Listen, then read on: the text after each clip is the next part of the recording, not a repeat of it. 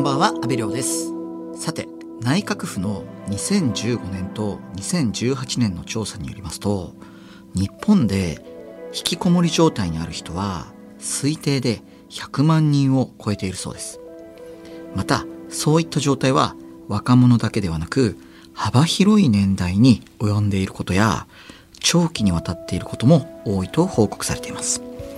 そんな引きこもり状態にある人に居場所を提供し自分らしさを保ちつつ仲間を作り新しいことにチャレンジできるよう支援を続ける団体があります。それが秋田県大仙市大曲を拠点に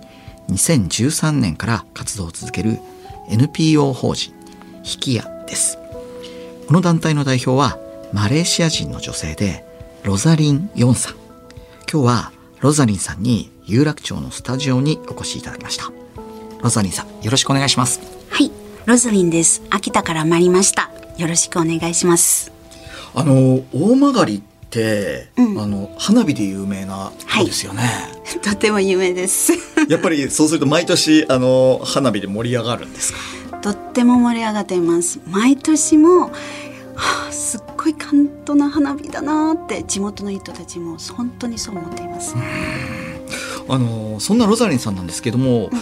もともとこの引きこもりの問題に関心を持ったきっかけは何だったんですか？もともと関心に持ってたのは引きこもりより自殺の問題？うん、日本あんなになんか豊かな国でなんで日本人が幸せじゃないんだろうって。うんそこを見ていくときにすごい不思議と思っててもしかしてそのデータ疫学の視点からそうしたことを見ていくときに何か見えるんじゃないかなと思ったときに会社を辞めて香港大学に入学しました。ただそこの時に何かあったとすれば2006年だったんですよね。その時に引きこもりの人が巻き込まれた集団自殺があったのことを知ったのでそこが初めて引きこもりって何？って関心を持ちました、うん、なるほどね。そしてその、うん、その後研究を始められたんですね。そうですよね。そして研究してみたらふっとまた一つ線のつながってて日本に旅行した時のそのホームステイ先もなんか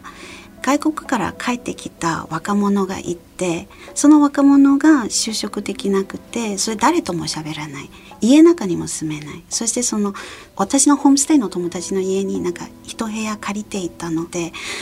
その青年が絶対誰とも話さないよといういう教えてくれたんですけど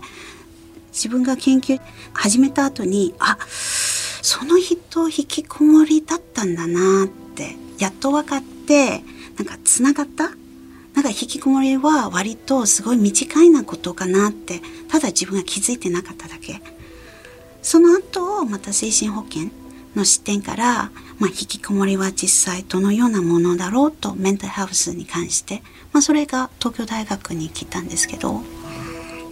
あのいや僕もお恥ずかしながらあの冒頭日本で引きこもり状態にある人が推定で100万人いるそうですってお話をしてるんですけど、なかなか実感がないんですよね。あのでも間違いなくその公的な調査を行ってるんで事実なんでしょうけど、それが自分のあの日々の暮らしの中で、あまりこういない感覚があるんですよ。これってどういうことなんですかね？うん社会がなんか無意識に遮断してるんではないかなと思っています。無意識に遮断？うん。つまり同じのグループじゃないの人たちがもともとあんまり合わない社会の仕組みがあってそこが引きこもりの人が引きこもってる状態の中にいるのでコネクションがないんですよね関係性がない。その集団とも合わない。自然にそういうことがないと思ってて実は引きこもりの人たちも自分が一人だけ引きこもってると思ってるんですよ。多分調査がなかったらあんなに引きこもりいるって誰も知らなかっただと思います。確かにそうだよね。なんか無意識に自分のライフスタイルとそんなにこう絡まないところに関してはこう、まあ、なないものというか、うん、見えなくしてるのかもしれないですよね。うん、それはわざとするではなくて自然のなんだろうディフェンスメカニズムみたいなものがあるんだと思うんですよ。人間が生きていくために。だから同じの現象は実は学校のいじめとかその職場のパワハラとかいろんなことに例えることができます。まあそういった視点に気づいたロザリンさんなんですけどもその後その東京大学の博士課程に入って研究を続けられたんですよね。どういった研究をされてたんですか？インターネット依存症の尺度を開発しました。はあ、インターネット依存っていうのも確かにありますよね。まあ単純に引きこもりとインターネット依存の関係性を知りたくてそれを研究したんですけどただ研究してみたら引きこもりの人は全てインターネット依存ではないのでやっぱりインターネット依存のインターネット依存で別のものと考えた方がいいだと思っています。なるほどね。そしてロザリンさんはその教授のアドバイスでその後、うん、秋田に通うことになったということなんですが、はい、それはどういった経緯だ？そうですね。私もともと公衆衛生出身なのでその公衆衛生の視点からなんか社会問題の取り組みをしていくのところがすごい少ないなので当時は秋田大学のその公衆衛生学区講座の本橋先生がいて、まあ、彼がちょっとまたユニークでその公衆衛生の視点から自殺予防どのようにしていくかというところが頑張っているので行ってみないということで進められました。FM93 AM1242 日本放送安倍亮の NGO 世界一周。今日は秋田県の NPO 法師引き屋代表のロザリン・ヨンさんにお話を伺っています。あのロザリンさんは東京大学を出て、うん、今の活動をされるようになったということなんですけれども、うん、これはどういった経緯なんですか？まずその東大の時に出会った引きこもりの人たちとすごい単純に仲良くなってて、まあ、もちろん秋田通う回数も多かったのでそうすると秋田からの引きこもりたちと、まあ、すごい単純に仲良くなってて、うん、そして彼たちの中のなんかすごい光っているのものが見えてて、うん、引きこもりと友達になるのものすごい難しいなんですよ。うん。いやでしょうねだって特にあの 私東京大学を出たロザリンですって秋田県に来てどういうつもりだみたいななりますよね。そうそうそうそうそうそう私彼たちと出会った時に学生だったから、はい、そして日本語もあんまりわからなかったしなんか現場から日本語を学びながら彼たちと接してるのでそうするとなんかステータスが私より高いんですよ。だから私に教えるから。ああ、なんか言葉が、あの、一応その、拙いところもあって、少し可愛げがあるわけですそうそうそうそう。ほら、アニメから学んだ言葉が多いので、俺を使ってたんですよね。だからすごい笑われるとか。いやそう、だからもう、まあ、なんか向こうもあの、なんかちょっと面白くなっちゃった。そうそうそう。すごいなんか私がバラエティーショーみたいな人みたいで、多分そういう感覚はあるだと思う。気分転換。よく彼たちが東京に来てる時になんか長い引きこもりの間からちょっと気分転換でそのストレスを取って研究室に来るとか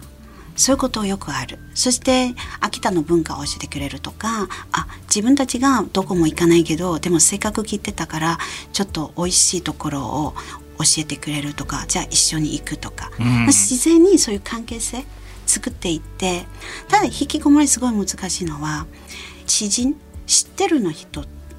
避けたいんですよ。知らない人はいいんですけど、はあ、知ってる人に否定されるじゃないかなって評価されるかめっちゃ怖いのでそうすると関係性が作り上げられない。関係性が作り上げたらまた逃げたくなる。そのために大体引きこも支援うまくいかないのことはそれがメインだと思うんです。特に私研究者みたいなものなので彼たちが知っていく。知っていくほど逃げたくなるの可能性もあるから。でも多分私があまり面白いすぎるからそこがなかなか日本人じゃないところで彼たちも外れることができてそこがなんかすごい気づいた時にあこれはもし今ストップするともったいない。でも就職したら彼たちと会う時間ができなくなる。自然その接点ができなくなるからちょっともったいないと思ってて。まず居場所をもうちょっとやってみないかって私の中に引き合の構想ができてそこが原点かな。なるほどね。いや、うん、その引き矢のこうって漢字で書くんですけど、光る希望の、あの屋号の矢で引き矢なんですけれども、うん、そこが出来上がっていくまでに、まあ、まさにその東京に戻っちゃったらその公衆衛生を生かした仕事っていうのもあるんだけどやっぱりそのフィールドワークとしてなおかつその本当に必要とされてるっていうのは、もしかしたら秋田の現地なんじゃないかっていうことで、はい、最初にこの引き矢の活動の拠点となるこのフラットっていうものを、まあ、作っていくんですよね。はい、このフラットという居場所がこう秋田県に作り始めた時にどうですか？最初順調にいきましたか？順調じゃないことは順調です。てかほぼほぼ順調じゃなかったってことですね。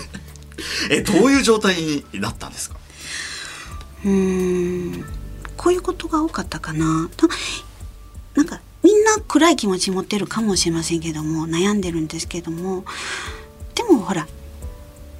人間関係同じく人間関係まずい馴染んでない怖いって言っても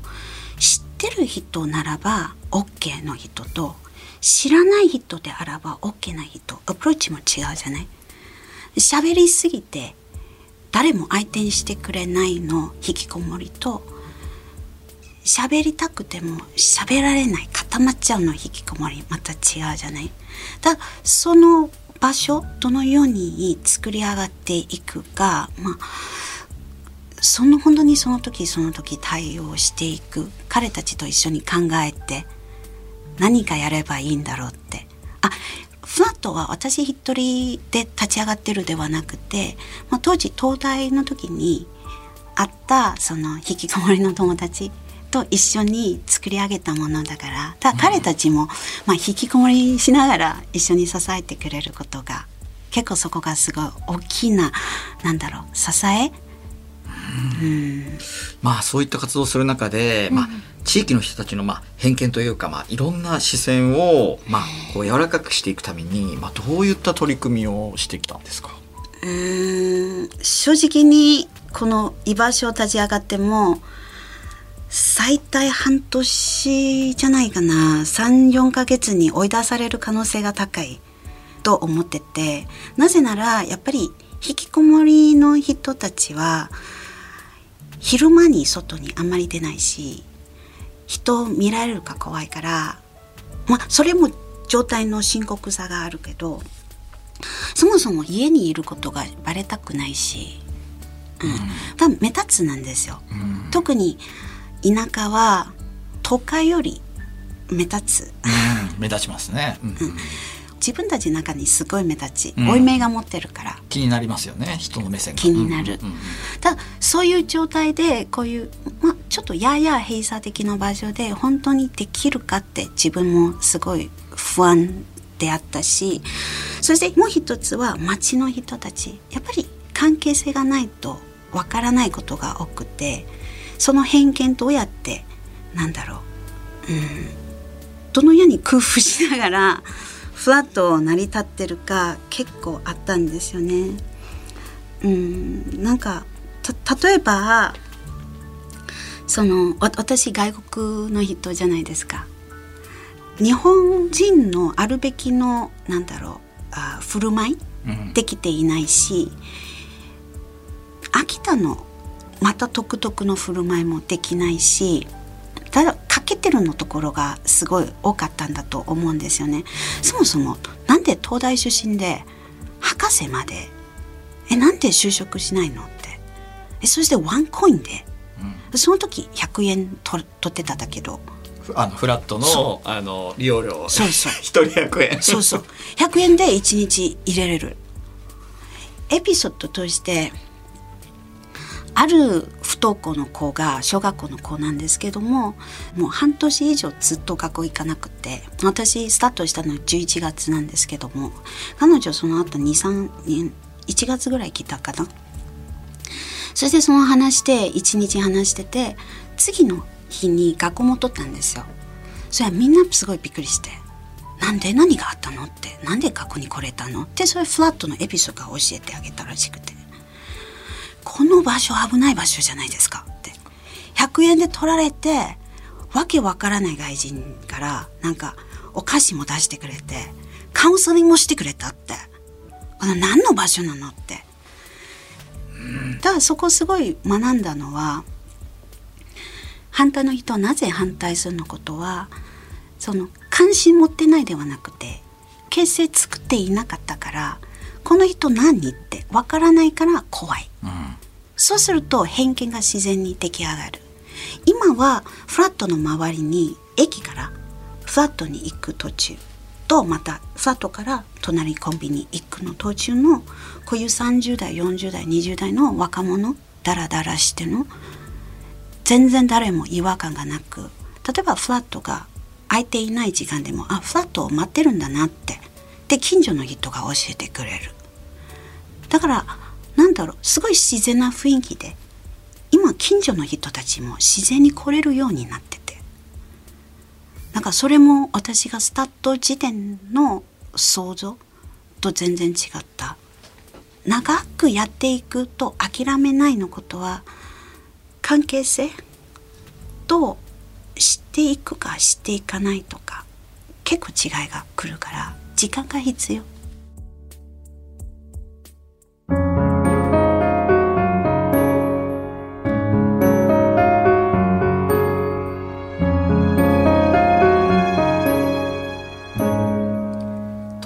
楽町にある日本放送からお届けした安倍亮の NGO 世界一周。そろそろお別れの時間です。今日は NPO 法人引き屋代表のロザリン・ヨンさんにお話を伺いました。最後に日々の活動でロザリンさんはどんな時にやりがいを感じているんですか？やっぱりその曇った顔が晴れてその目に光が戻ってきたその瞬間。なんかその瞬間があると自分の疲れもなんか吹っ飛ばされます。やっぱりこう本当にこの曇った顔がこう晴れるっていうことが目の前で起きるんですね。起きますね。次回は引き屋の現在の活動に迫っていきます。ロサニさん次回もよろしくお願いします。ありがとうございます。引き屋の取り組みについて詳しく知りたい方は公式ホームページをご覧くださいここまでのお相手は阿部亮でした。